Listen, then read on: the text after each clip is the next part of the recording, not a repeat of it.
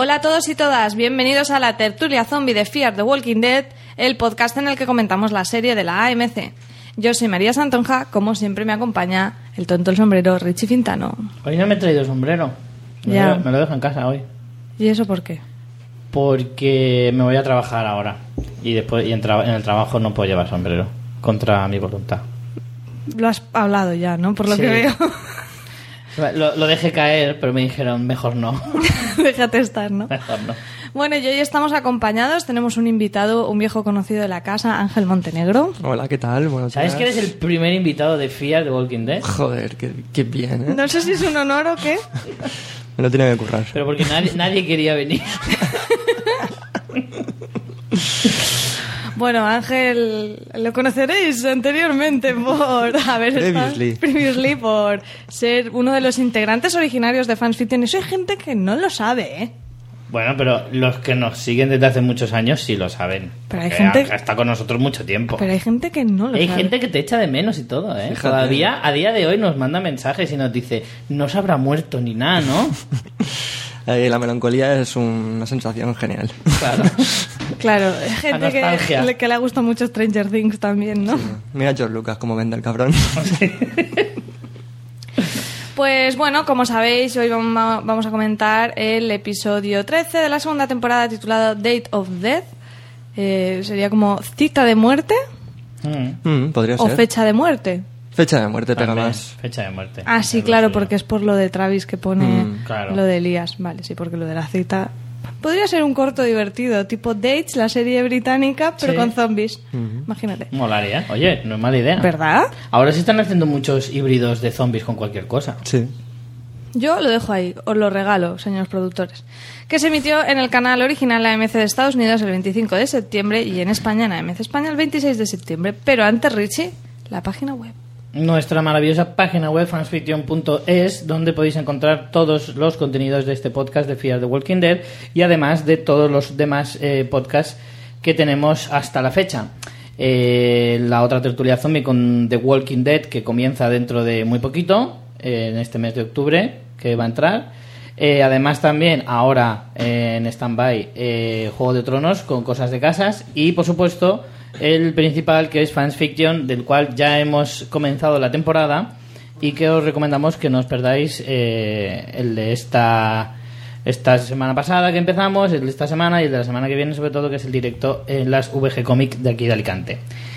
Y además en esa página web podéis encontrar un montón de cosas más sobre nosotros y sobre todo también si queréis participar echándonos una manilla, por ejemplo, podéis entrar a través de la de afiliados de Amazon en el que con cada compra que hagáis a nosotros nos llega una pequeña comisión y a vosotros la gratificación de ayudar a la pobre gente que somos nosotros. Y además eh, tenéis también la posibilidad de convertiros en mecenas a través de la página de Patreon, que ya sabéis que a partir de un dolarín en adelante podéis hacernos una pequeña eh, donación cada mes. Y ya está. Muy bien, muy bien. Te- cada día lo haces mejor, ¿eh? Sin Tengo- ensayar tengo ni que nada, decir, ¿eh? Ya sí. me sale todo de carrerilla. Sí, sí, sí. Muy bien. Eh, Estoy orgullosa, Richie. Me. Bueno, antes de empezar, vamos a darle la oportunidad a Ángel que nos dé una valoración de qué le ha parecido esta temporada, qué, qué, qué tal tus sensaciones de Fear the Walking Dead y sobre todo si estás de acuerdo o no con nosotros en que tras el parón ha mejorado la cosa o te sigue pareciendo una mierda o a lo mejor te encantaba desde el principio y eres uno de esos fans con camisetas de la fea de Walking Dead. Pues sí, no, un poco como vosotros. Yo la primera temporada estuve... Bueno, la primera temporada, la primera parte de la segunda temporada estuve a punto de, de abandonarla. Ya de caer, ¿no? Sí, y un poco pues esto, seguir por, por escuchar el podcast y tal y reírme un rato en el trabajo. Entonces, luego la segunda parte sí que me ha gustado bastante, ¿eh? me, me, me está gustando. Creo que están sabiendo aprovechar lo que tienen, que es un complejo ahí de familiar muy, muy bueno. Entonces, creo que están sabiendo llevar a, a conversaciones por lo menos más interesantes e incluso, yo qué sé, la trama está todo mucho más cuadrado. O sea, todo lo que pasa al final en el capítulo siguiente se resuelve de alguna forma y no es todo tan loco como en la segunda, en la primera parte, que es cada capítulo iba por un sitio y no sabías hacia dónde iban. Ahora ya, pues más o menos van buscando cada uno. Está como su más ligado sitio. una cosa con la otra, ¿no? Es Incluso como que está ligado las diferentes eh, tramas. Claro, las tramas están ligando y eso está muy muy bien. Y no, no encuentro demasiada paja. en esta segunda parte. ¿Y qué tal los personajes? ¿Los amas, los odias? Porque ayer comentábamos aquí en casa que como que los, los- las pasiones y los odios que nos producen los personajes de Fiar son como más potentes que los que nos producen en The Walking Dead. Sí, pero yo creo que para mal, ¿eh? Sí, sí, para mal, me refiero. Yo creo que para mal. Tengo mucho que decir respecto a eso en este capítulo. Pero bueno. Pues yo creo que todos saben que Nick es el personaje estrella, ¿no? De momento. Entonces, que le dedicaron un capítulo entero me, me gustó y... Y con los otros personajes, pues yo creo que se están equilibrando más o menos. Empiezas a entender alguno que no entendías, que te daban ganas de pegarle dos hostias, pero bueno, hay algunos que tampoco, no sé, tampoco son tan potentes. Lo que pasa que en cuestión general yo creo que como son madre hijo, eh, como tienen muchos vínculos familiares, creo que eso compensa muy bien y están sabiendo hacerlo ahora. Pero como por sí solos son bastante flojetos, sí. Eh, sobre todo, no sé, la historia de, ¿cómo se llama? La hija de Daniel, no me acuerdo ahora mismo. Ofelia. Eh, Ofelia, pues todo, toda esa parte todavía no la entendemos mucho, pero por ejemplo está bien que la separen, ¿no? Porque como no la entendías en ese contexto, pues se va a lo mejor le das una historia eh, propia, pues está bien, pero bueno, sí, la verdad es que Nick es el que más me gusta. Y Malmeto me gusta por el mote que le hayas puesto, pero Sí que No sé, se ha desinflado un poquito el personaje. Muchito, Sí. ¿eh? Bastante, Sí. bastante. ha cambiado bastante, pero también, no sé, a lo mejor le quieren dar otro tono, ¿no? Pero a partir de la muerte del novio ha cambiado mucho el personaje. Sí, es verdad. Bueno, la muerte tuvo que dispararle el hombre. Yo creo que además la serie empieza a plantear cosas diferentes. Cosas que hemos visto en Walking Dead, por ejemplo, eh, plantearte situaciones complicadas, eh, enfrentarte a decisiones difíciles y, intentar empezar a, a desarrollar un poquito el ingenio, que es lo que más eh, hace falta en una en un apocalipsis zombie y también un poco en favor del espectador. El, el mejorar el ingenio en el sentido de, eh, por ejemplo, la chorrada de lo de que luego te- puedes criticarlo por muchos sitios, pero eh, lo de sacarte los zombies del hotel, tirándolos al mar y cosas así, pues ese tipo de cosas son las que le da un poquito de, de salsa a la, a la serie que creo que le estaba faltando en la primera parte de la temporada. La primera temporada la vamos a dejar un poco aparte porque era la presentación y era otra cosa. Era como, bueno, te lo voy a aceptar porque lo único que quiero ahora es que me presenten los personajes y, y en realidad importaba más el contenido de, de un poco cómo se iniciaba todo aquello que realmente los propios personajes, ¿no? Nos interesaba ver un poquito cómo se estallaba el apocalipsis y tal, y que luego los personajes pues ya me los irás eh, redefiniendo poco a poco eh, en, los, en los capítulos siguientes o en las temporadas siguientes. El problema para mí es que estos personajes es casi imposible que te caiga bien alguno. No me cae bien ninguno. Nick es el único que soporto, pero también me está bajando un poquito. Está el- casi mejor el. Alicia ahora que Nick. Sí, ahora mismo Lo creo cual es sorprendente. La mejor de la temporada es Alicia y ni siquiera tiene una trama potente. Simplemente tiene un poquito más de cabeza. Pero es que cualquiera de los personajes es para darles de, de hostias, pero sin parar. Y es que además son personajes que, como decía el otro día, Nick, que es el personaje con un más carismático de la serie, en, en The Walking Dead estaría en el puesto 7 u 8 de los personajes más interesantes. O sea, si el más interesante está así, imagínate cómo estaría en el resto. Hombre, también hay que ser justos en cierta forma y decir que Walking Dead lleva seis temporadas. Entonces son seis años de conocer a, a personajes que ya se han quedado. Entonces ahí le puedes dar mucha, mucha vida. Pero yo creo que, no sé, que, que hay personajes que ya están quedándose un poco ya, no sé, Alicia, por Están ejemplo, estancados. Nick. Hay pero- personajes muy estancados. Sí, pero no sé, creo que están sabiendo llevar eh, bien las tramas en alguna, en- de alguna forma, ¿no? En el que le dan importancia a cada personaje, aunque sea la justa y necesaria para algunos, que no, no es mucha y no- entonces no te da tiempo a profundizar en el personaje, pero por lo menos hay otros que sí que están creciendo.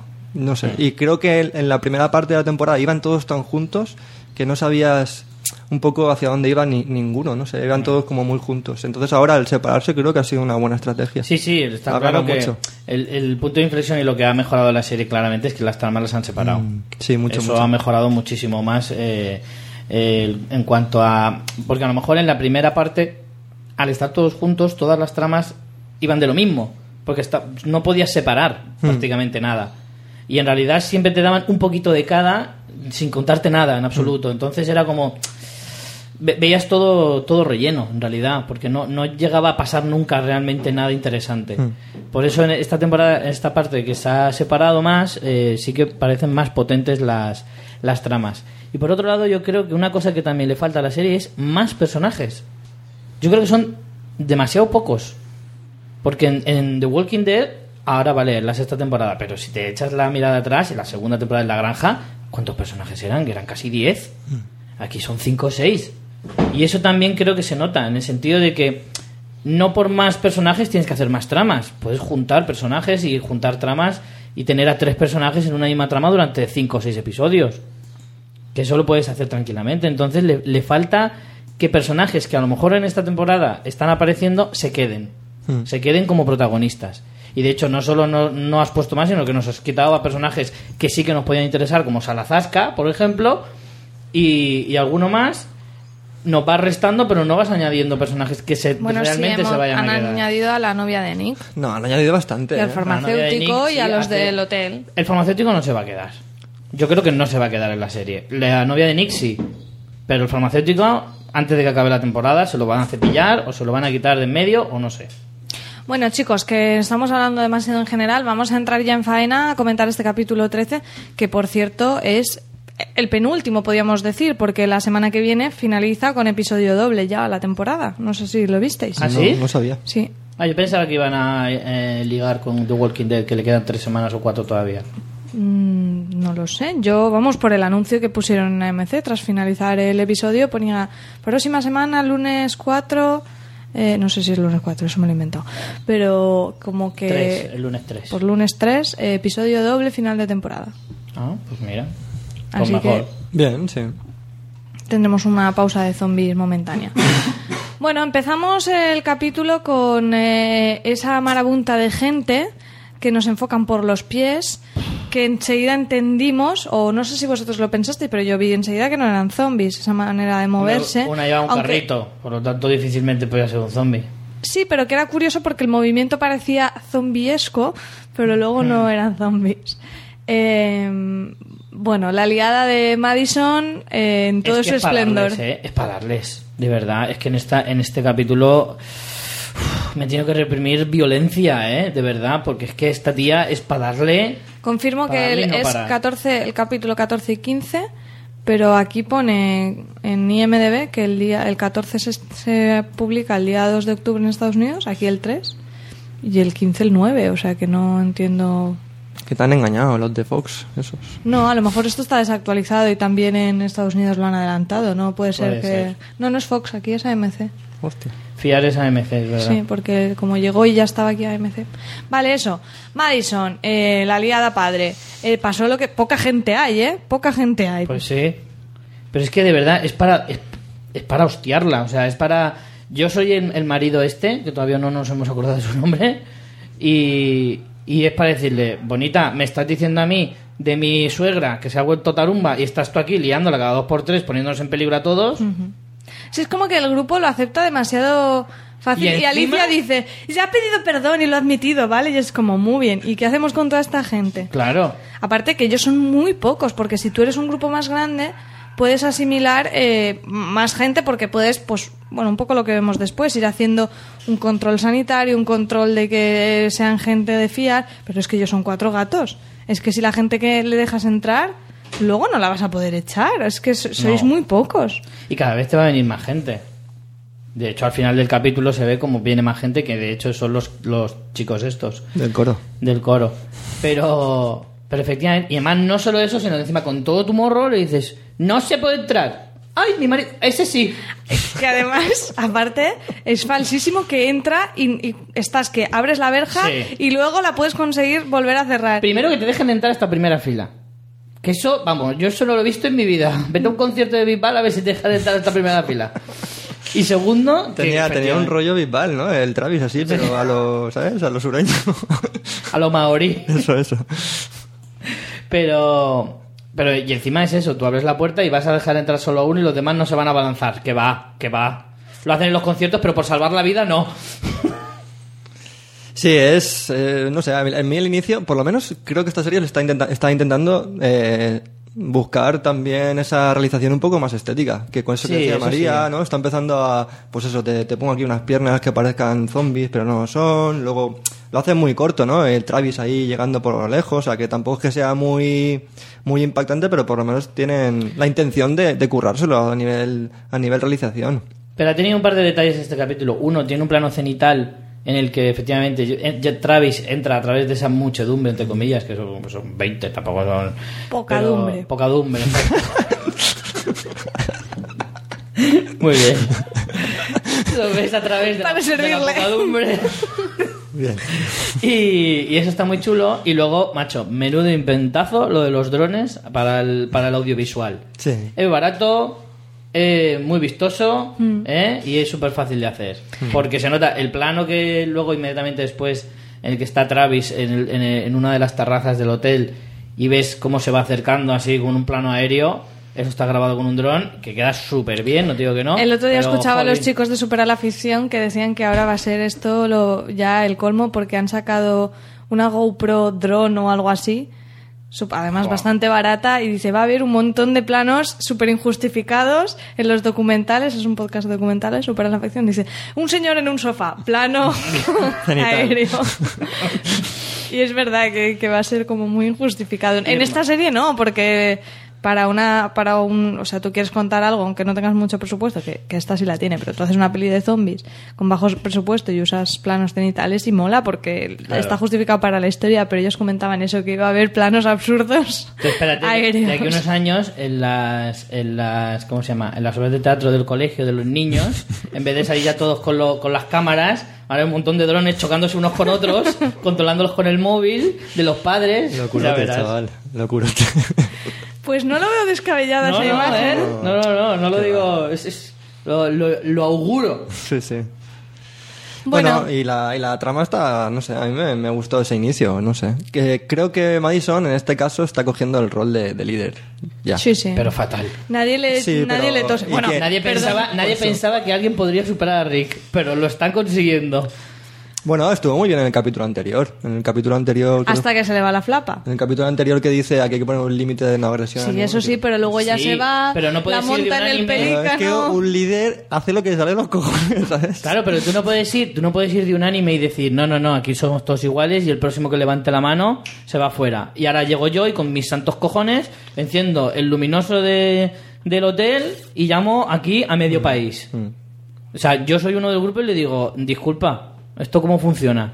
¿Es solo depende de cómo te levantes tú o...? A mí es que eso me parece, macho, yo monto ahí un golpe de estado en toda regla.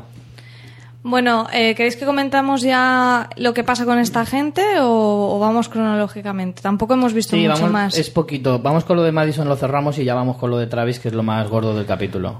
Bueno, vemos que los tienen como al final parece que les dejan entrar a ese pequeño grupo, pero el problema es eso, que ni siquiera este grupo que, que puedan ser 30, 40, dices, vale, pero el problema es lo que decías tú, Richie, que van a seguir llegando. Claro. Entonces vemos que tienen en- como en el parking, eh, han montado una especie de campamento médico con, el, con el chico que hizo un año y medio de medicina, Alicia, y también... Un cursillo de CCC. Claro.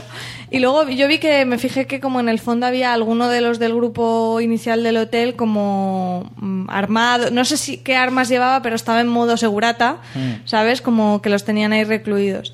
Y está, lo que pasa es que, claro, eh, lo que dice el chico, el, el- el médico, el médico en prácticas, es que eh, no que primero van a ver que estén bien de salud, pero luego van a ver si son fiables y eso me parece súper difícil que lo Sí, eso, ¿cómo sepan. lo, cómo lo determinas? Sí, sí, es muy complicado. Eh, sí que vemos a Alicia que está con una señora que le dice, no es una mordida, me dieron con un bate de béisbol. Que Sí, ya, ya "Pobrecita te- la que mujer". sí, que sí, que ya te he creído, déjame en paz. Es que en, en versión original es la hostia, porque, o sea, intentan que los personajes eh, no, no, no españoles, ¿no? que no hablan español, hablen en español. Y entonces ahí le dice, me dieron con un bate, y dice Alicia, está bien. Y dices, ¿qué quiere decir eso? ¿Te lo mereces? Eh, no sé. Algo habrás hecho. Claro, eh, está, Claro, bien, pero- está bien, lo siento. Porque es una traducción acá de It's okay, en plan de no pasa nada. Claro, claro, La traducción sería no pasa nada, pero, pero es que en realidad no está mal eso, porque un americano que hablara en español lo diría así, Sí, porque claro. no tiene ni idea.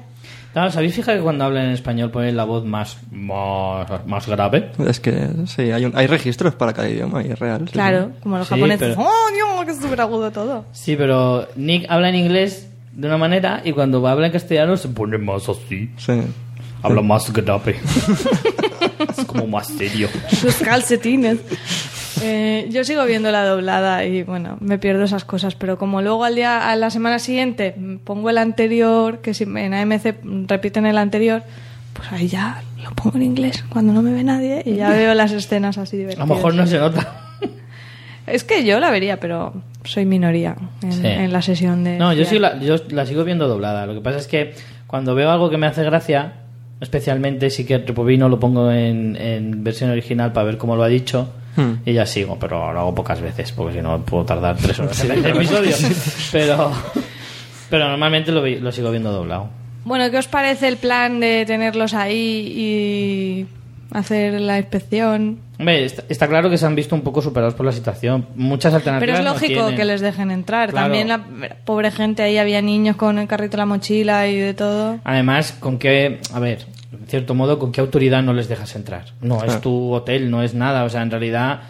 además, Hombre, es porque es la lógica 10 de he llegado antes. Sois 10 personas para un hotel que en el caben a lo mejor mil. O sea, ¿de verdad no me vas a dejar entrar? O sea, aunque sea decir, vale, entro, pero me las apaño yo. No como tu comida, no bebo tu agua, Pero simplemente dame un alojamiento. Que eso es otra alternativa. Dices, pues mira, esta planta para nosotros, esta planta para vosotros, esta para... y que cada uno se administre a su manera. Pero eso es muy chicos, complicado. sitio tienes, podrías hacer como una especie de, a ver, de deberes conjuntos, es decir, hay que defender, decir, hay que defender el, el castillo, digamos, entre todos El huerto. hay que cuidar esto y que no sé qué, pero luego a la hora de alimentarse y tal y cual, pues que cada uno, mm, digamos, cada planta o cada familia se las apañe un poco. Hombre, o no, cada yo- grupo. yo creo que eso tampoco puede ser porque habrá gente, a lo mejor, por ejemplo, hay niños, hay gente mayor, o sea, al final tienes que cohesionar el grupo y dividir las tareas. El problema es que un grupo que crece de forma tan rápida es muy difícil de cohesionar, porque si tú eres 10 y vienen tres más, los integras en tu rutina de grupo, luego tal, pero si de repente tú eres sois 10 o 15 y te vienen 40, organizarte es súper difícil, incluso aunque haya buena voluntad. Sí. Pero al final, en realidad a ellos les conviene no llegar a un número desmesurado, pero oye, si son a lo mejor 70, pues no está mal. Se pueden organizar. Obviamente los recursos del hotel no van a ser infinitos, pero es que les durarían más siendo 15, pero también se agotarían. O sea que al final esa estructura de salir a buscar cosas, de plantar el huerto, de tener gallinas o de lo que sea, la tenían que hacer tarde o temprano. Entonces no es un problema el que sean más gente, el problema es que te lleguen todos de golpe a ver cómo los integras, a ver cómo sabes si son fiables o no, y, y es un poco un polvorín. Pero en sí que sean más gente yo no lo veo, no lo veo un problema. Eh, más cositas, si queréis nos vamos a la escena de Alicia y Madison. Eh, ¿Querías tú, Richie, terminar con el tema de, Madison? Eh, no, simplemente que, a ver, es verdad, es eso, que la situación en la que están tampoco tienen mucha más alternativa realmente. O sea, no les pueden echar, no les van a. Si no les dejan entrar, ellos se van a quedar ahí hasta que les dejes entrar, antes o, O después. buscarán una manera de entrar, que no creo que sea inexpugnable el la, hotel. va- la valla esa era más, más pequeña que la de Melilla, Vamos, quiere decir, ¿eh? Y eso Y se es salta que- fácil. Porque estaban ahí flojos, en plan, venga, vamos de buen rollo, pero si empujamos un poquito, la mandan a tomar por saco la Mm. valla esa, pero vamos, clarísimo. Aparte de que lo que tú dices no es inexpugnable. Ese, ese complejo se, puede, se podrá entrar por mil sitios. Mm. Es cuestión de buscar una escalera, o sea, Totalmente. tampoco... demanda Claro, y ellos son demasiado pocos para defender un sitio tan grande. Claro. Por lo tanto, es lógico que, que al final entrarían. Por lo tanto, les tienen que dejar pasar. ¿Cómo medir si una persona es fiable o no? No lo puedes saber, realmente. Lo que sí que dejaría muy claro es, vale, entráis, pero que hay unas normas ya establecidas. Esto no se puede hacer, esto sí se puede hacer, aquí manda... Desarmarlos, si manda tienen a lo mejor armas. de los 10 que estaban, digamos, nosotros somos la autoridad, nosotros decidimos, nosotros hacemos, ta, ta, ta. A lo mejor Madison se puede poner como líder absoluto si quiere. Pero, de alguna manera, tienes que marcar, un, como hemos visto en otras sociedades ya en el universo Walking Dead, como hemos visto en Alejandría, como lo hemos visto en Bootsbury, como hemos visto en la cárcel, como hemos visto en cualquier otro sitio. Al final tiene que haber una cabeza pensante que dirija un poquito el cotarro hasta que en un futuro muy muy lejano puedas plantear una democracia o lo que tú quieras. Pero de momento es mucho más factible y mucho más útil una dictadura entre comillas, en el que no haya que discusión. que Llamémosle decida. teocracia, que así que hay teocracia, no. eh, plutocracia, ¿no? Que es como lo- los, los sabios, los tal. Sí. ya está, un Que haya consejo. un consejo de sabios de 4 o 5 que sean los que decidan. Claro. Porque es que al final es eso. Tú no puedes llegar de nuevas y decir, pues esto se va a hacer así, porque no. O sea, digo yo que eso sería lo más útil. Pero es que eso también en el universo Walking Dead ya lo hemos visto, quiero decir que no les da tiempo a, a enseñarte eso. O sea, no sé si aquí en el hotel va a ser importante que toda esa gente entre, Van a morir muchos entre pronto. Para, para algo. Para porque, morir. por ejemplo, en la, en la cárcel no nos enseñan tampoco a todos los personajes. Nos enseñan en Alejandría porque se van a quedar y es una cosa como más estable. Pero si es una cosa que luego van a hacer un giro así, pues tampoco te van a enseñar que Rosarito, la mujer que la han pegado con el bate, no sé, se va a encargar de limpiar los aseos y hacer la comida los viernes. Pues no sé. No, pero mira, el hotel es un buen sitio para quedarse durante un tiempo Bueno, en la, en la ¿ha- serie, ¿habéis visto el previously, el, en los próximos capítulos? ¿No lo habéis visto? No. No. Bueno, entonces no digo nada. Venga, vamos a avanzar. Tenemos, vamos a dejar a Madison si te parece, Sí, porque luego, luego se liga con. Sí, con sí. Travis eh, Sí. en, la, en la trama. Entonces vamos final. a ver. eh, Travis ha entrado y entonces vemos en flashback todo lo que le ha pasado con su querido hijo Chris. Eh, tenemos a el, volvemos justo en el momento en que Chris ha disparado a el que sabremos después que se llama Elías, el señor de la granja, y Elías el granjero. y eh, no sé cómo se llama, James, ha recibido el disparo. Y me gustó, eso lo comentamos también aquí, que, que en el momento eh, Travis está como en shock, pero es como, vale, voy a estar en el presente, en lo que estoy, voy a ayudar a salvar a este chico y luego ya me ocuparé de que tengo un hijo psicópata. Pero que es un poco una reacción de estoy en shock, pero ya me ocuparé de estos asuntos después. O sea, reacciona, se va a buscar para curarle y tal. Eh, a mí me. Travis eh, me parece curioso, pero me está gustando más por contraposición del odioso que es Chris y viéndole lo mal que lo está pasando con su hijo. Es como que mm, me siento más cercana a Travis de decir. Era un personaje que era como, ay, es un poco cansino de siempre intentar demasiado conciliador y ya lo vimos un poco exagerado. Pero ahora lo estás viendo en la situación en la que está, que es que a mí me, me, me da ternura ya el pobre hombre. Sí, creo que, que esa parte de conexión con el hijo, donde tiene que decidir, es un, o sea, es un reto para el personaje. Entonces, es una oportunidad magnífica para que puedas desarrollar un poco el personaje y, y darle profundidad. Yo creo que lo están haciendo muy bien. O sea, lo de irse solo, la decisión de si dejarlo o no dejarlo, todo este capítulo a través le da una coherencia y una importancia también. Y luego, incluso en la conversación posterior Sí, con, con Madison Madison, es buenísima. muy rica porque los dos no están en una situación muy parecida y como que no Mm. se tocan, ¿no? Se comprenden pero sin decirse nada, no sé. Me- Se acercan, pero no se llegan a tocar Mm. realmente, porque es verdad, o sea, son situaciones similares, pero que en realidad cada una es diferente. Y cada uno con sus mierdas y los dos cada uno con su hijo, no sé, me parece guay. Y, y eso, y que Chris esté así en esa, en esa posición, que ya hemos visto muchos personajes así en Walking Dead, ¿no? Sí, pero es como el, el surgir de un villano. Mucha gente lo está diciendo y es Sí. así. Es el, es el como una persona que claramente tiene unos problemas de salud mental, de falta de empatía, de, de, pues, de psicópata no es psicópata no es que vayas matando gente, es que es que no sientes nada por el otro. Entonces él tiene eso, pero en este mundo le viene de perlas. Es como en vez de que aparte lo dice en su propia conversación luego con su padre cuando se despide, que me pareció brutal decir, tú querías que me sintiera mal conmigo mismo y el que estás mal eres tú, o sea, tu planteamiento de la vida no es válido en este mundo y el mío sí y yo ahora estoy de puta madre y es como como algo que era la enfermedad en el mundo eh, antes del apocalipsis, ahora puedes estar perfectamente integrado porque como puedes matar a alguien sin tener remordimientos, pues ya Eso está. a mí es lo que más rabia me ha dado del capítulo, y es que, por desgracia, creo que Chris tiene razón. El problema está en que la Yo no forma... creo que tenga razón. Yo creo que sí. O sea, llevamos temporada y media diciendo que Travis Traburro, como le han puesto algunos, tiene el pensamiento muy equivocado en un- este tipo de sociedades. Lo tiene muy equivocado. Chris se lo ha estampado en la cara y se lo ha restregado y le ha dicho, te estás equivocando. Pero Y es lo que estamos mejor hablando que de los dos hacer- puntos opuestos. Sí, sí, precisamente por eso. Pero el problema está en que la forma de explicarte lo de Chris te resulta asquerosamente odiosa. Pero no, no, no deja de tener razón, en el sentido de estamos en un mundo en el que ya no es una cuestión de qué está bien y qué está mal. Y es totalmente cierto, porque en The Walking Dead, ¿qué llevamos haciendo toda la temporada pasada, por ejemplo? Dialogando y debatiendo sobre qué se supone que está bien y está mal. Porque el grupo de Rick ha estado haciendo cosas muy malas con la excusa de sobrevivir, pero son cosas muy malas, ¿eh? Muy chungas. Entonces, ¿qué está bien y qué está mal en este, en este tipo de mundos? No se puede saber. La línea se ha difuminado tanto que es muy complicado. Y eso Chris ya lo ha entendido. Travis todavía no. Travis sigue pensando que eh, la moral y la ética... Protesto anterior- fervientemente. Espérate que termine. Eh, la moral y la ética anteriores al apocalipsis eh, todavía se pueden aplicar. En algunos casos mm, puede ser, pero es demasiado subjetivo como para poder analizarlo a grandes rasgos. Entonces Chris lo ha entendido de esa manera y se da cuenta de que al final lo mejor que puedes hacer para sobrevivir ¿eh? es tomártelo de esta manera. Que a lo mejor la forma de Chris es, es excesiva, no te digo que no, bastante excesiva de hecho.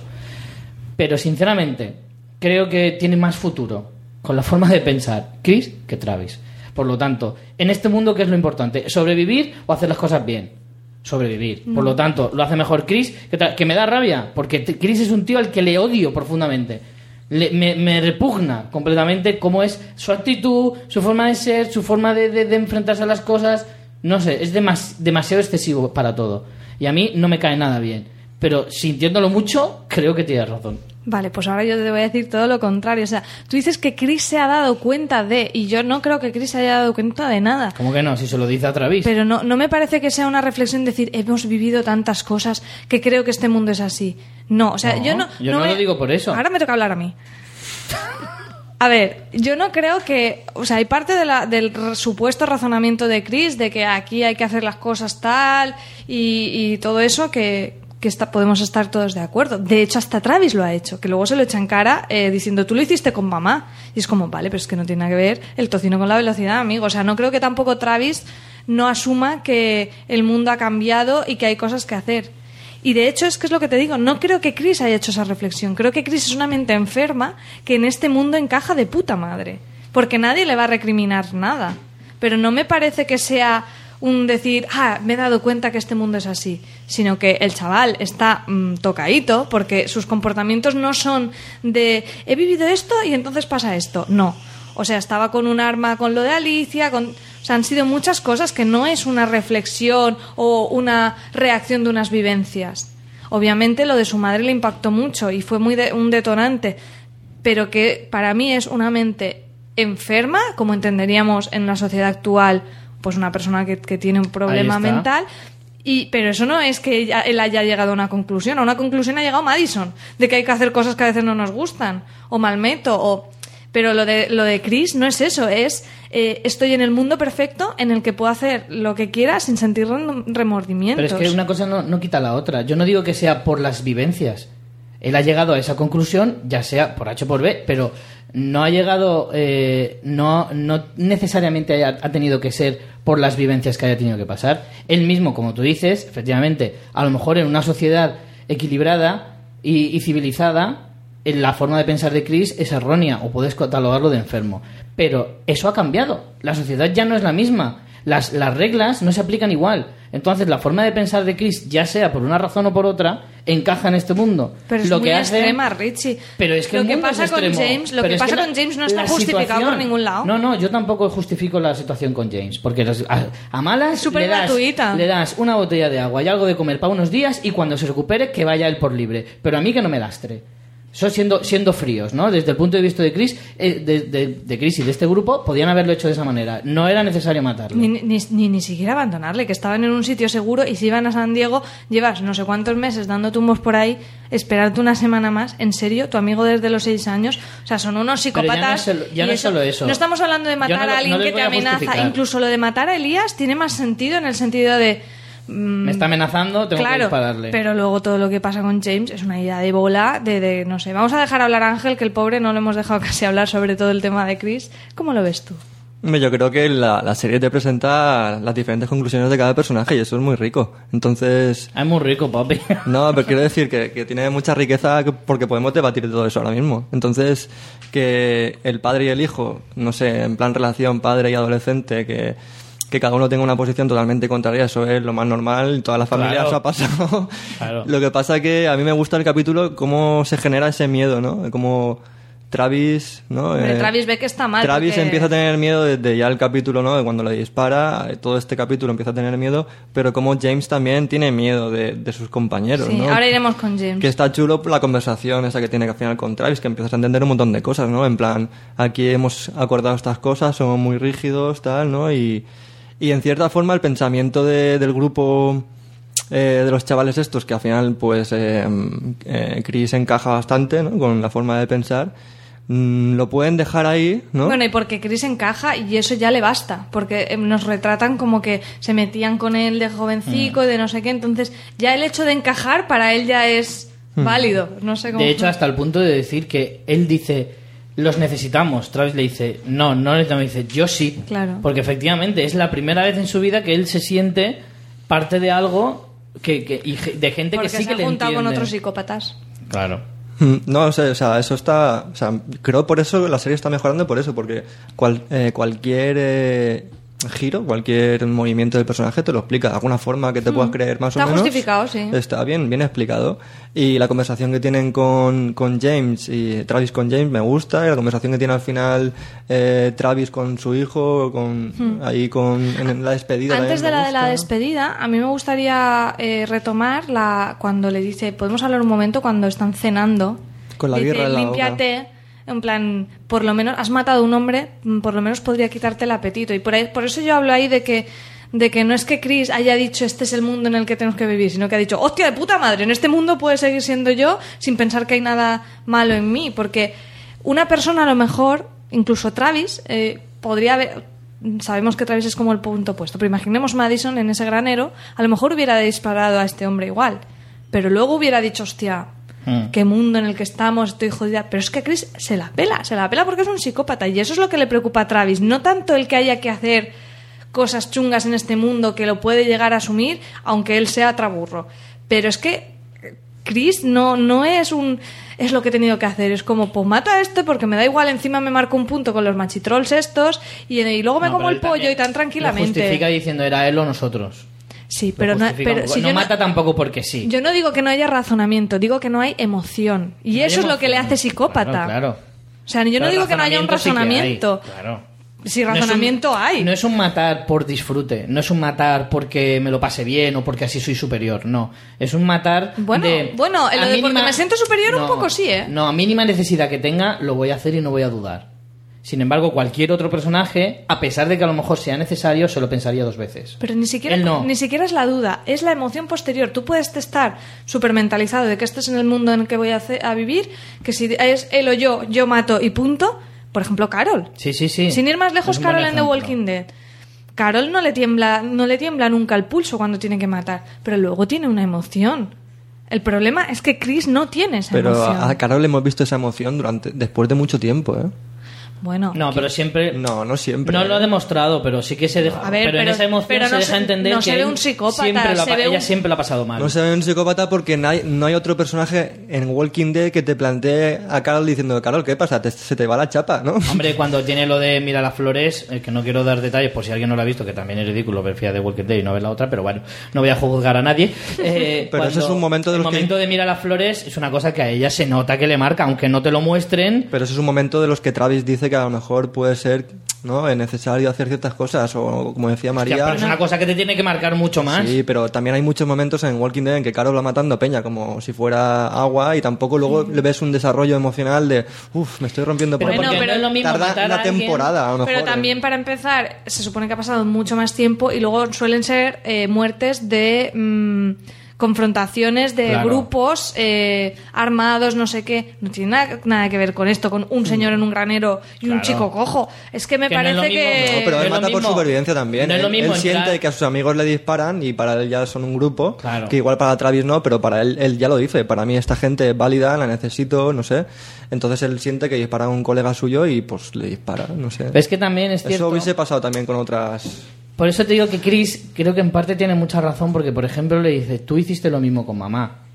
Que no es lo mismo, está claro que no, es No, lo pero mismo. eso lo dice respecto a matar a James. Y James tiene un tiro y su madre se iba a convertir en zombie. Es un matiz Sí, sí, importante. sí. Pero en ese sentido, Chris también quiere marcar la idea de eh, tú tomaste la decisión porque considerabas que era lo correcto, y de hecho lo era.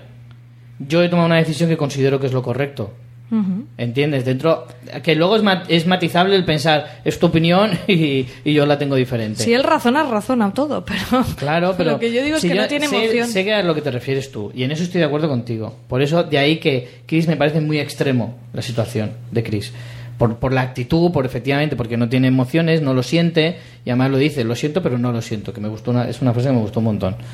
Y, y eso es cierto, por eso me parece muy excesiva la, far- la forma de ser de Chris, pero el fondo es en realidad creo que tiene razón o sea Richie, es ¿cómo lo que me refiero que tú no puedes razón? Travis no puede no puede eh, tomarse tan a pecho ese tipo de cosas hasta el punto de enterrar a alguien que no conoces de nada ¿Cómo que no, me- tío? a ver no quiero parecer aquí un monstruo pero Lo eres, es que come en realidad eh, a ver, yo esto siempre lo, lo defiendo porque creo que la teoría es lo que funciona. Luego yo probablemente en la situación en sí no, me- a lo mejor no sería tan capaz. Eso que le conste. Pero siendo realistas y siendo pragmáticos y intentando pensar desde el punto de vista del superviviente, tú no te puedes tirar medio día para enterrar a una persona que no conoces de nada. Pero y que, están en una granja, que llevan una chunga. semana, que no pasa nada. A mí no me parece Hasta que crítico. pasa, María, o sea, no te puedes eh, bajar la guardia de esa manera que lo hemos dicho mil veces. Pero que- que estás en una granja, lo que No tú había un quieras, peligro pero ahí. ellos, mira, cuando entra, bueno, que luego era una trampa, es verdad, pero ellos le dicen, no, se han ido al camino que han visto a un borrachuzo, como los llaman ellos.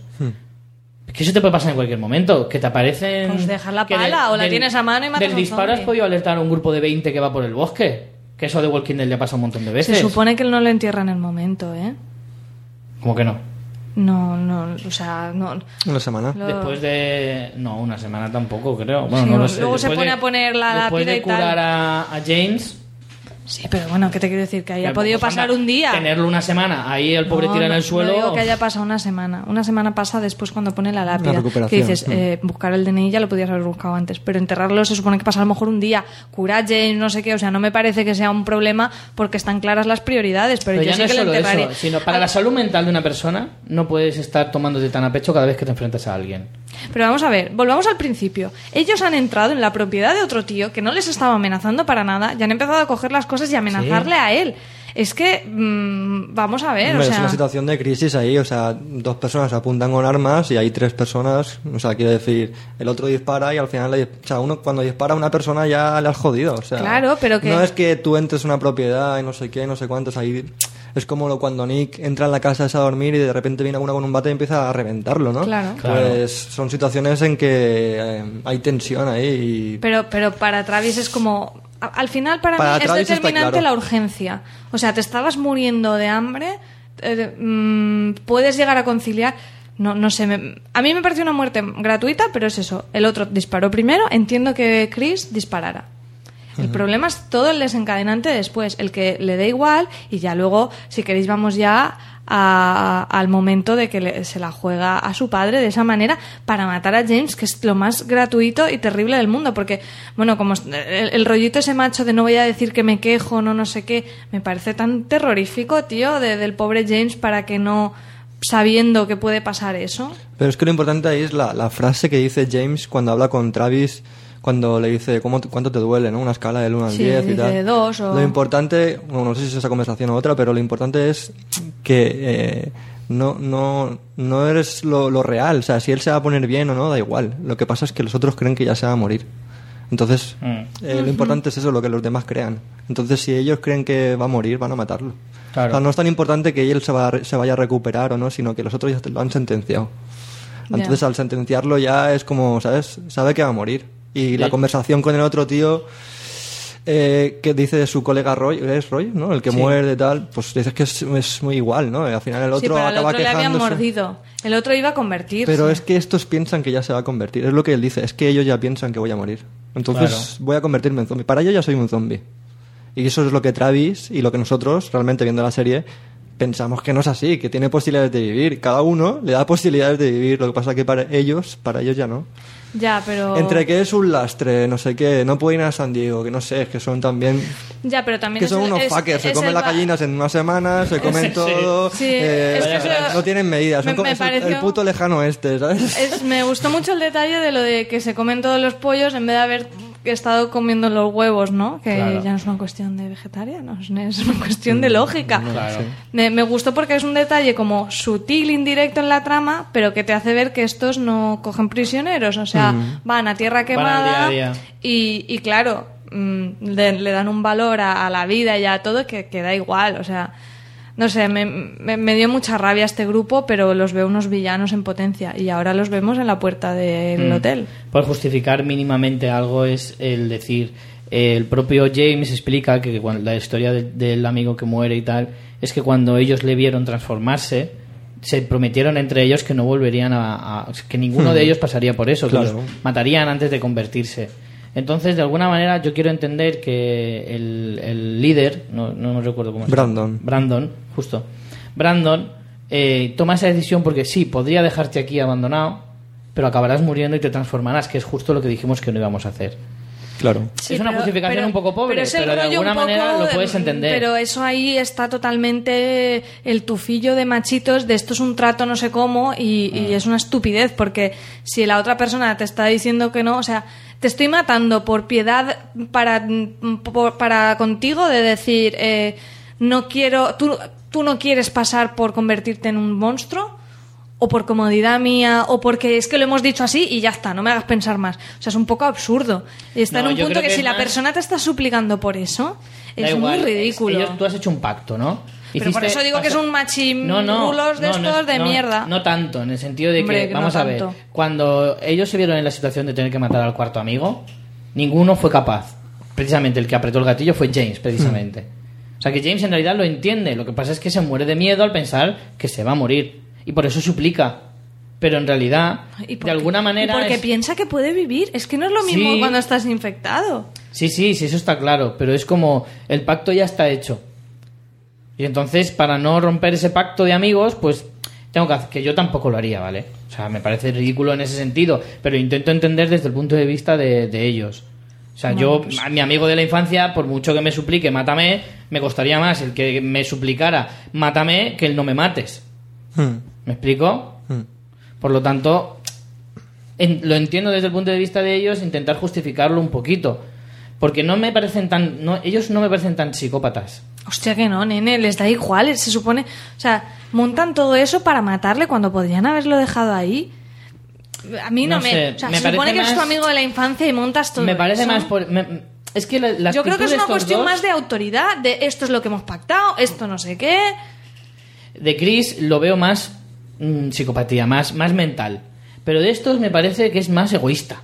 ¿Sabes? Es decir, es un lastre. O sea, no me voy a esperar aquí una semana, ni tampoco le puedo llevar en la parte de atrás gritando todo el camino. O sea, es, un, es de un punto de vista mucho más egoísta, más que psicópata. Sí. ¿Sabes? Ellos a lo mejor no sienten la muerte del granjero porque en realidad están rabiosos de decir, hostia, antes para mi colega, que yo sí era su colega de verdad.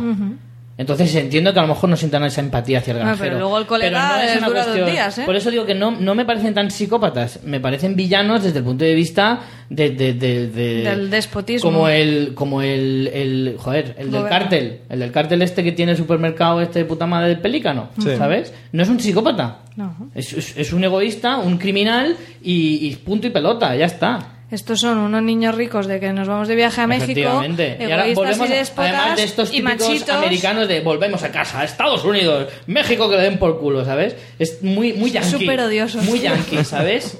El yankee imperialista de este típico. Pues es eso, pero de psicópata no tiene nada.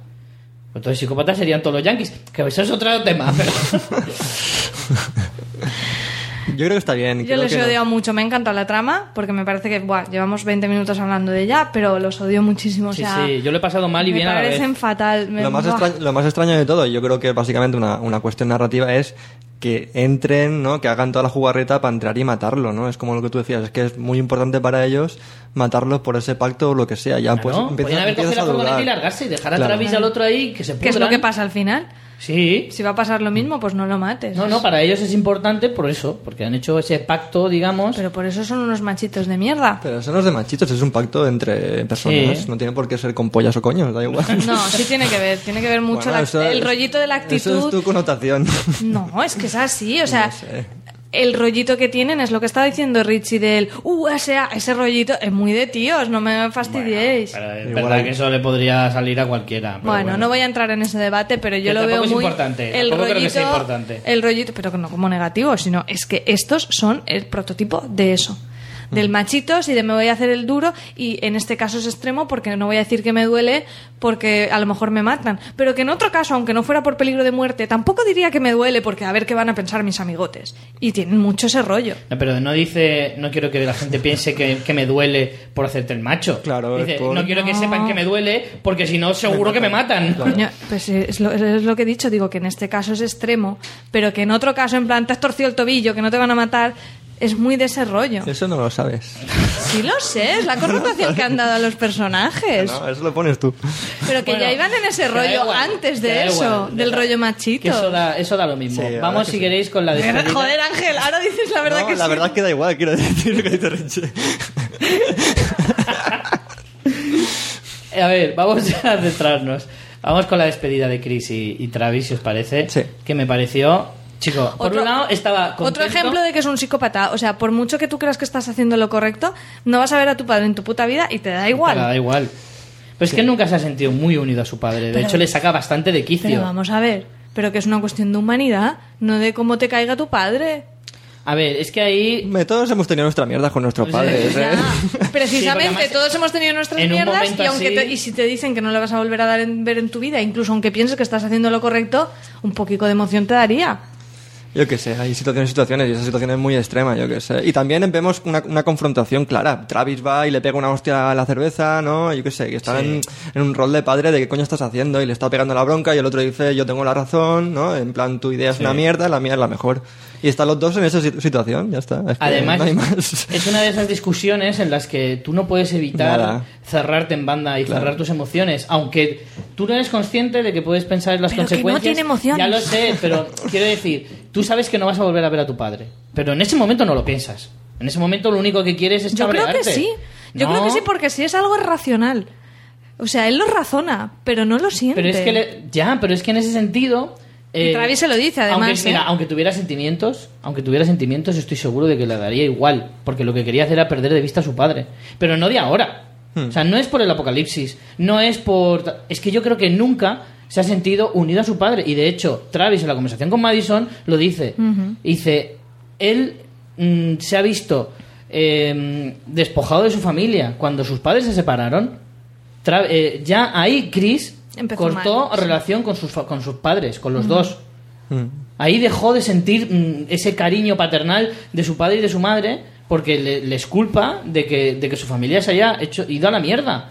Por Pero- lo tanto, Chris no tiene ningún vínculo emocional, aunque tuviera sentimientos y fuera una persona normal. Pero si tuviera sentimientos, tendría rabia o tendría en plan, pues ahora te quedas ahí porque te lo mereces. O, ¿sabes? Tendría algo, pero él no refleja emociones en plan, esto es lo que he dicho, papá, venga, hasta luego, adiós. Pero es un poco así, lo que pasa es que lo hace con un argumento de superioridad moral, como Sí. decía Richie, en plan, ya es que yo creo que esto es así y tú estás equivocado y esta es Sí. la mejor idea para sobrevivir aquí. Y Richie también lo dice, en plan, pues yo creo que esto es así, lo que pasa es que Richie no está ahí viviéndolo, como él dice. Por suerte. No tengo 16 años, no soy odioso también, te lo diría con buenas palabras, diría, mía, papá, entiéndeme. ¿Sabes? Pero es que en realidad... Espero que no nos pille el apocalipsis juntos porque tenemos puntos de vista no, muy claro que no, porque yo sobreviviría y tú morirías. Eso lo dices tú.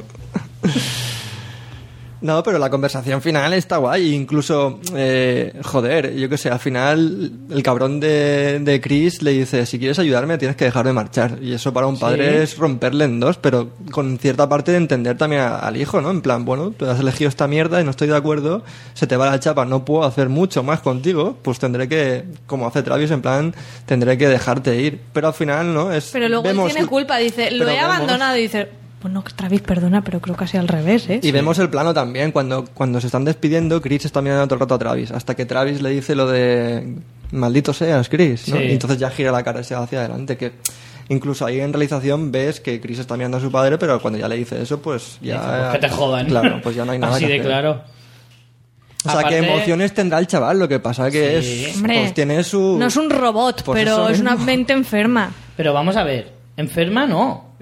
Richie, no, no, por quiere- favor. vamos a ver, No, no enferma, entiéndeme, realmente no. entiéndeme, yo no comparto esa forma de ser. eso es. Pero no, pero la entiendo. Quiero decir, cada uno. Es escucha, enfermizo cuando pero tú no, tienes una respuesta María, emocional a una situación pero que debería darla. Vamos a ver, María, depende de la persona. Eso es. No. Depende de la relación que tengas con esa persona. Que Puede ser tu padre y lo que tú Que quieras. hemos visto pero muchos hay mucha ejemplos. gente, hay mucha gente que no soporta a su padre y el día que si no tiene que volver a verle en su vida, lo más seguro es que le dé alegría. Sí, es Pero vamos a ver, volvemos a lo mismo. Alegría, eso es una respuesta emocional. Y además me estás hablando de uno de los hechos. Yo creo que con, Travi- con Chris hemos visto muchas situaciones en que él no ha tenido una respuesta emocional. Mm, a mí. Hombre, sí, pero se quiere ir porque no lo aceptan. Joder, sí que tiene emociones. Lo que pasa es que Sí. tiene mucho rechazo también el chaval. Quiero decir, Tiene no es que lo esté, no lo esté tiene mucha justificando. rabia dentro, ¿eh? Él se va, Travis se va con Chris porque, porque lo acusan. En cierta Claro. forma, pues sí, había, había pasado algo, no sabíamos qué, ¿no? Que luego hablan Mason y Travis también de ese hecho. Pero también Chris se pira porque ahí él no se aguanta. Porque nadie, ¿sabes? Todo el mundo está diciendo que es un. Todo es el un mundo le rechaza. Él Y tiene su mucha padre rabia se va, dentro. se va para ver si puede hacer algo y incluso ahí no puede hacerlo. Yo creo que está muy bien construido y muy Pero que yo no digo que no esté bien construido, está muy bien construido, pero me parece que nos retratan a un personaje con, Ah, unos, sí. con unas taritas mentales. Que da miedo, da miedo. Y que, y, que, y que la situación del apocalipsis le viene que ni pintada. Y Pero yo no creo que sea un enfermo. A ver, Richie, pues ponle el nombre que quieras, pero no es una persona que esté equilibrada mentalmente. Yo creo no que- lo no, es. es. una- es un inadaptado. Es un inadaptado a la sociedad actual, a, a la nuestra, digamos, a la, a la civilizada. Es una persona inadaptada y lo, ha de- y lo ha demostrado toda la serie y en este capítulo lo ha verbalizado. Antes del apocalipsis era un chico que se tenía que esconder porque le pegaban. Era un chico que no tenía amigos, era un chico que no se sabía relacionar. Y cuando ha estado en sociedad después del apocalipsis, tampoco se ha sabido eh, eh, eh, sociabilizar correctamente. Porque es un inadaptado a ese tipo de situaciones. La situación actual le favorece para su forma de ser. ¿Es un enfermo por eso? Pues no. Bueno, en eso si yo no, te- estoy de Si acuerdo. no te gusta la palabra enfermo, yo no soy psiquiatra ni Inadaptado, psicólogo, sí. Pero te digo que, que no, o sea, que no responde, que, que tenga sus motivos, que le hayan derivado. O sea, si yo no, no lo digo como una culpa, ¿eh? No, lo digo en plan, eres enfermo, eh, hijo de puta. Al contrario. Quiero decir, si. Pero si tampoco pobrecito, él, él elige. Sí. Él elige, Exacto. porque mira, lo que pasa que es lo que dice Richie. En esta sociedad tan grande ahora de moral, pueden haber dos tipos de grupo, tres, cuatro o cinco. Y uno puede ser unos que maten así. Entonces él encuentra su sitio. En la otra sociedad eso no estaba. Ahora él ha, encontrado un sitio donde sí lo aceptan así. Y piensa igual que otras personas también. En la otra sociedad pues le pegaban y no podía matar a nadie, pero ahora ya puede matar a alguien. Muy bien, pero es, es como decir que Dexter, como encuentra su protocolo, mata asesinos. Dexter, la si, serie no Dexter. quiere, si no quiere decir que y yo no lo co- por eso no deja de ser un psicópata, aunque encuentre su manera de hacerlo. Yo no digo que, no- que comparta su, su opinión, de hecho estoy más con Travis de, todo, de, de sí, siempre, pero, ¿no? Pero a que Dexter en, en Walking Dead lo aceptarías. Que él matara, pero solo matara a gente que se lo mereciera. Ya lo a hemos- que eso sí lo aceptaríamos. ya lo hemos visto eso. Carol es una de ellas, por ejemplo. Carol es una persona pragmática, pero con cabeza. No mata por matar y mata solo en caso de necesidad, pero ha matado a 17 personas, nada menos. Por lo tanto, esta, esa es la evidencia. Pero la diferencia entre Carol y Dexter es que a Dexter no le produce emoción y a Carol sí. Esa es la diferencia que es lo que yo veo con, con mm, Chris. Básicamente. O sea, que no lo digo ni como bien ni como mal, ni ponle la etiqueta que quieras, pero que lo veo una persona pues desequilibrada en el sentido de que, perfecto, encaja y es feliz así, pues muy bien, pero que no que no tiene una respuesta mm, normal, lógica que tendríamos las personas, independientemente de nuestro sentimiento hacia nuestro padre o lo que sea. Pero que ha habido muchos muchas señales en muchas circunstancias. Ya pasó cuando, ¿os acordáis aquel que mató en el barco? Que, que aún ni estaba para convertirse ni nada. sí, sí. O sea, ya ha hecho muchas cosas así que, que, que no tenían una, no sé, una, una lógica emocional detrás, no sabría decirlo. Yo creo que sí que ha mostrado emociones. Pero que esto no Eh, es un pero todo bueno, nada, ¿sabes lo que te quiero decir? No estoy diciendo No, que, que sea una es que- pared. Digo que, que no tiene lo que debería tener si estuviera bien. Ya Yo creo que sí que muestra emociones, lo que pasa es que no las muestra de la manera y en el momento en el que a lo mejor las sentirías tú o, o yo, ¿sabes? Nosotros, quiero decir. Porque nosotros, con lo que te digo, nosotros sí nos adaptamos a, a nuestra sociedad que nos rodea. Él no se adaptaba, se, rode- se adapta ahora. Claro, Entonces, que- como tiene unos cánones de, de otro tipo, siente las cosas diferentes. Porque él ha sentido rabia durante casi toda la temporada. Ha sentido, ha sentido Yo no hablo de que sea un, un interruptor en plan tienes emociones o no eso, tienes. No, por eso no un psicópata no tiene ningún tipo de sensación. Bueno, ya no sé, ya habrá grados, no, no voy a entrar ahí porque no me lo sé, pero, pero te quiero decir que no es una cosa de blanco o negro. Está Mm. claro que, que algo, alguna respuesta tiene, pero no tiene una respuesta mm, emocional que tendría una persona cabal. Yo creo que en eso estamos de acuerdo. Sí. Disparas a un tío que no te ha hecho nada, por mucho que fuera una situación de río, y luego estás ahí en plan, hostia, que está aquí Fried Chicken, qué de puta madre. Pues hombre, Bueno, es lo que te plantea la serie, ¿no? Que cómo puede cambiar de, por, por, un, por un hecho así de sobrevivir, cómo pueden cambiar, ¿no? Lo- Los conceptos que tengas sobre la empatía, todo, todo la sociedad, Sí, que si matar como- está bien, si matar está mal, depende de qué. Incluso que Tú eso puedes decir matar está mal siempre, ¿eh? ¿No? O sea, en esta sociedad podemos decir está, está matar, matar mal, sí, pero en esa sociedad pues igual, ¿no? Es discutible. Incluso lo único que le causaba más pesar, si os dais cuenta, era el sentimiento de rechazo del resto de gente. Claro, es que eso es y muy ahora, importante. al anularlo eso, ya se siente de puta Claro. madre todo el tiempo, porque es como eh, lo único que él, él no sentía lástima de haberse cargado el tío en el barco, no sé qué. Luego se sentía mal porque le rechazaban y porque tal, pero él no tenía la respuesta por haberse cargado a alguien. Cuando ve que en este grupo le jalean, pues ya está genial. Claro. De, de Bueno. hecho, es lo que en, en conclusión es lo que le dice a, a Travis. Dice, me has hecho pensar que no estaba bien y ahora mm, veo que el que estabas equivocado eras tú, tu forma de ser ya no tiene sentido y me siento bien conmigo mismo. Es que yo sigo pensando que es que la forma de Travis no es la correcta para nada. Ah, porque es el La de otro Chris extremo. tampoco, pero es que en ningún caso la de Travis es la, la razonable. Nunca lo ha sido a lo largo de esta serie. A mí me es, gusta es el eso. que más está de- es el que más desubicado de la sociedad en la que viven está de todos. De Hombre. todos, porque Nick tampoco mata a nadie, pero está mucho más metido en la situación en la que está. Sí, se mete bastante. Se mete bastante. O sea, no es una cuestión de que mates o no mates. No, no va por ahí la cosa. Va de, de, de que tú seas consciente de en el mundo en el que estás y de que de alguna vez vas a tener que enfrentarte a situaciones y si vas a ser capaz de responder o no. Nick, yo creo que respondería. Incluso yo veo a Nick matando a alguien por necesidad. A Travis no. Yo sí, ¿eh? Yo sí, Travis ya lo ha hecho, la ha matado a su, a su exmujer. Por eso yo Lo creo que pasa hubo un cambio eh, es con- lo que le Pero porque es lo se lo le pidió su exmujer Pero- explícitamente y era una persona ¿y qué que te tocaba. Y ¿Te era, parece poco? no quiero que mi mujer mm, se convierta en esto y mi mujer sea... Pero que tú, para matar a un vivo que no está en riesgo de morir, por salvarte tú, ¿tú ves a Travis capaz de eso? Por salvar Yo a su hijo, no. por salvar a Madison, yo creo que sí que lo haría. Yo Lo que pasa que él, es lo que le dice Chris y por eso le engaña al cabrón. Es en plan que el concepto de su padre es que cada, toda vida es valiosa, que es como un poco lo de Morgan, ¿no? En este, en este caso. ¿Y qué decimos de Morgan? Que mí- no encaja en este mundo. Yo digo que a mí me gusta. y que está encajando y que está sobreviviendo. Bueno, vamos a Y que pasar final ya que, que entramos en bucle, pero bueno, buena señal. Este capítulo nos ha dado mucho debate. Vamos con la última parte que nos falta por, com- com- por comentar y es con esa conversación entre Travis y Madison, que ya la hemos visto, ya la hemos comentado un poquito, esa distancia. A mí me gusta especialmente cuando hablan de que, eh, como estaba comentando antes Ángel, de que ellos...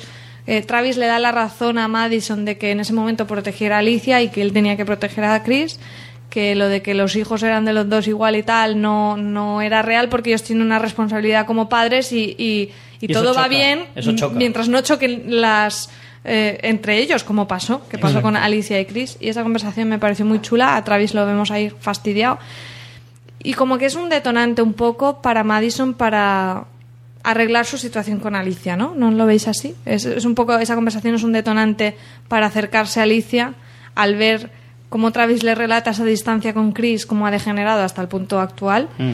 Y Le hace clic Sí, ella. yo creo que a ella le hace clic y dice, no puedo permitir que con Alicia me pase esto. A mí me gustó, me pareció bastante justificado que fuera en ese momento en el que Madison va y le confiesa a Alicia que su padre se suicidó y oh, esa, esa escena a mí me tocó la patatita, ¿eh? Yo creo que lo han construido muy bien. O sea, los capítulos anteriores han ido dejando sus, ¿no? sus semillas ahí para luego tener una conversación potente como esta y creo que lo han hecho bastante bien, incluso con Nick, contándote su parte, ¿no? De Hmm. la vivencia de, en el proyecto Hombre y todo eso, pues... No, quiero decir que lo, que lo han llevado muy bien, que están haciendo que las Sí, tramas también que, que entiendes plantan que- luego las la recojan bien y las, las cierren en cierta Entiendes forma. el miedo de Madison respecto a Nick. Claro. De que ve muchas cosas de su padre y tal y está... Y está bien, me gusta que sea al final como por un conflicto ¿no? de, de Travis, ¿no? que incluso le diga, es que lo último que le dije es maldito sea si no le dije que le quería, ¿no? y a partir de ahí como la otra va a, a poder decirle todo eso que le, que le faltaba decirle a, a, a sus hijos, ¿no? Y incluso la parte también bonita que es la de, joder, yo pensaba que tú te ibas a cuidar sola, ¿no? Y estabas bien sola, pero no dudes que, que te quiero igual que a Nick de alguna forma, aunque le ponga más empeño, aunque no sé, ¿sabes? Me, me pareció una situación muy emotiva. Yo creo que Sí, incluso sí. salté una lágrima y todo, ¿eh? Bueno, la verdad es que la, la escena está muy bien hecha. A mí me sigue rompiendo todos los esquemas que a mí no me gusta nada la actriz de Madison.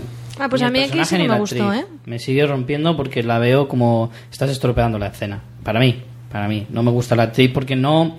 Es que no soy capaz de empatizar con ella porque no me muestra ninguna emoción. Es que la cara, la cara es dura, sí. Porque luego en, otro- en otras series es muy buena esa actriz, pero en esta el Ostras. personaje es extraño. En House of Cards está genial. Mm. Y en... eh, y de- quería decir una cosa respecto a Travis y es que... No ins- volvamos atrás. No, no, de esta parte del final. Eh, insinúa que se, que se estaba pensando en suicidarse.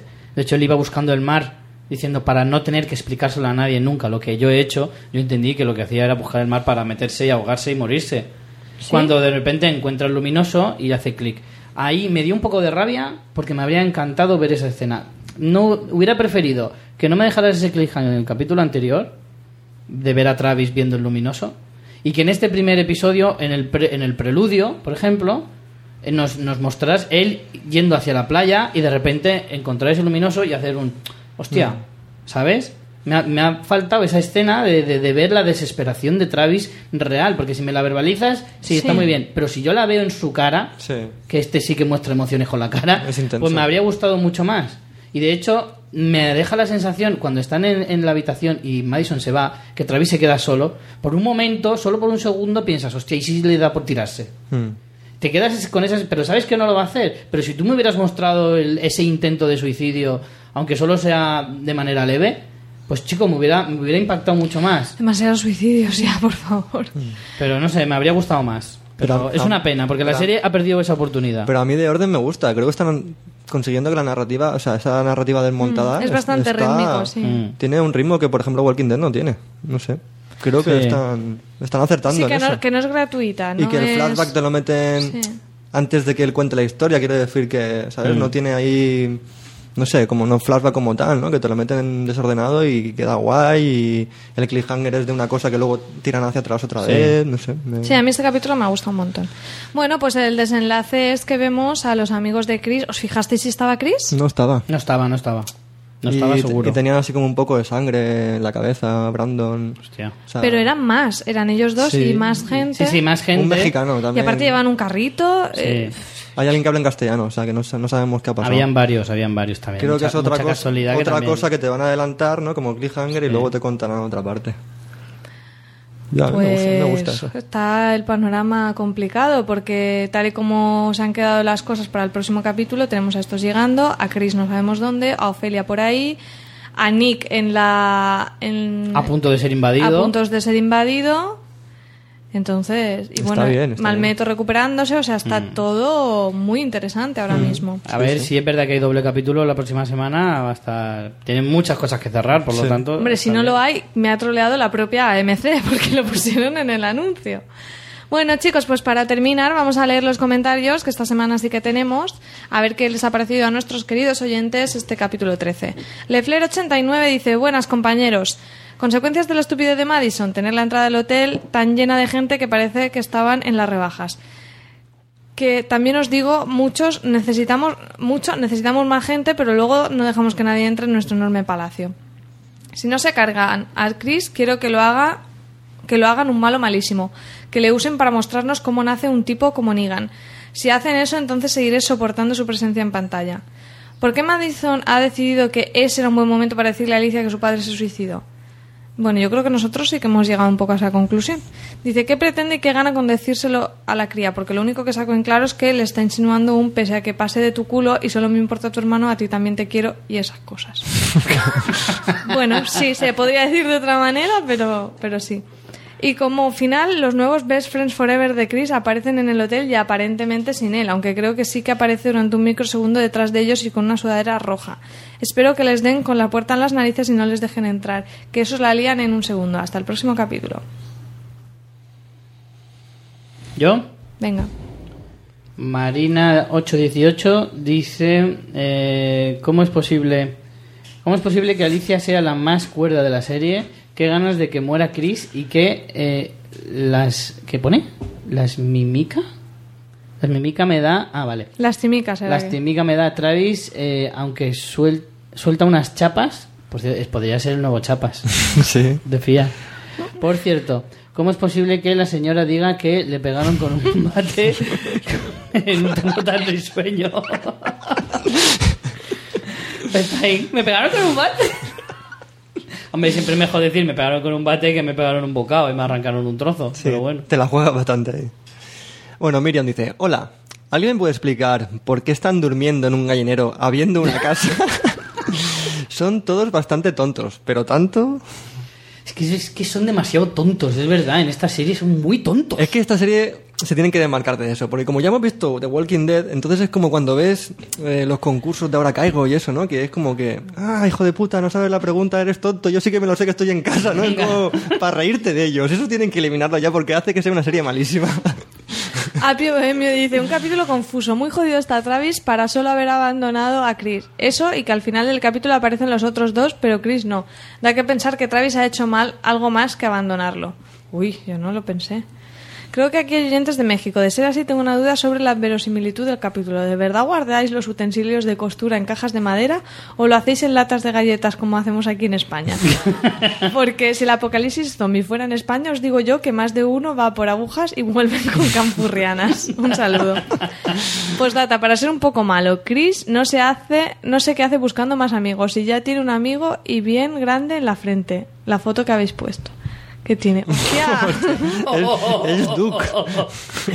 como en padre de familia. tiene un grano enorme. Madre Parece un unicornio. Hank Moody dice, qué manera de joder el capítulo de la pareja de, con la pareja Chapas. Casi me duermo en los últimos minutos. Cada piedra no tiene otro momento para desa- desestabilizar la mente de Hannah Montana, ahora que parecía la más cuerda. Travis me había gustado al principio del capítulo, pero ha vuelto a las andadas. Me lo imagino dándole la chapa a los zombies antes de ser devorado. Postdata, nadie eh, se ha dado cuenta eh, que habían cuatro aguantando la verja y 50 intentando abrirla. Por cierto, el líder de los Aurin es clavado al cantante de Massive Attack. Saludos fétidos. Elisa Suárez, el muerto. ¿Alguien se ha fijado en la primera escena? Cuando están en la reja con los refugiados y Madison dice, lo siento, que uno de los estos se está riendo. Pues no me he fijado. Lo siento. Por lo demás, buen capítulo. Travis cada vez mejor, aunque ¿por qué matar al chico y no dejarlo con Travis? Si se hubiese marchado Travis en la camioneta tendría sentido. Pero si se queda por ahí, que no dejarlo con el herido. ¿Por qué no dejarlo con el herido? O Travis nos está, nos está engañando o no es muy lógico.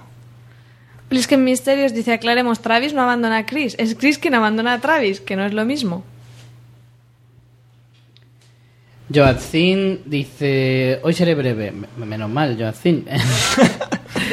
Ojalá Chris reciba la muerte que todos eh, le, anhel- le anhelamos.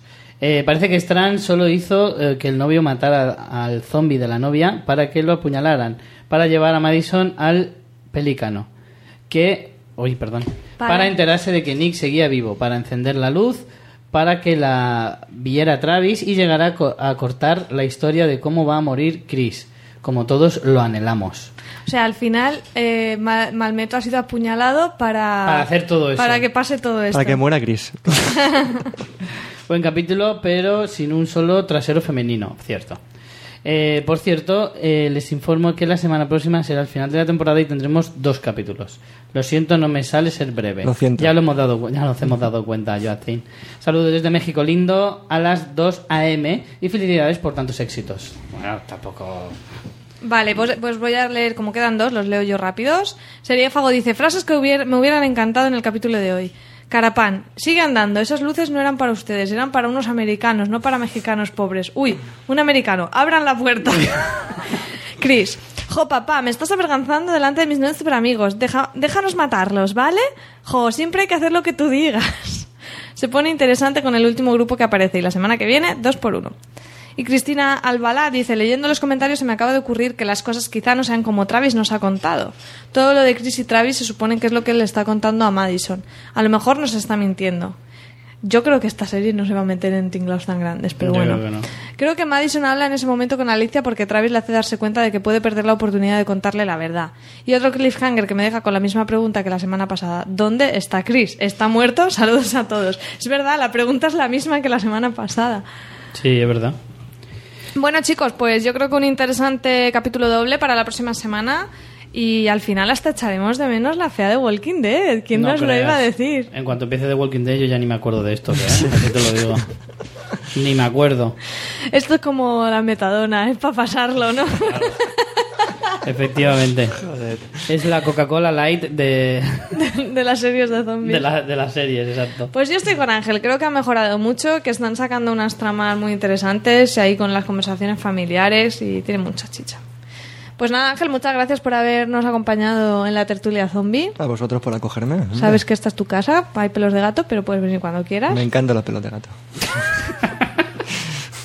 Y Richie, nos vemos la próxima semana. Pues sí, la última, ¿ya? La última, pero tú sabes que enseguida Por tenemos, fin. tenemos más cosas que hacer, no pasa No, nada. no, sí, la última de esto. Pero vamos, anda que no vamos a seguir haciendo cosas. Podcast de Waku Waku, ya volvemos. Y a todos vosotros muchas gracias por escucharnos. Nos oímos la próxima semana. Chao. Chao. Chao.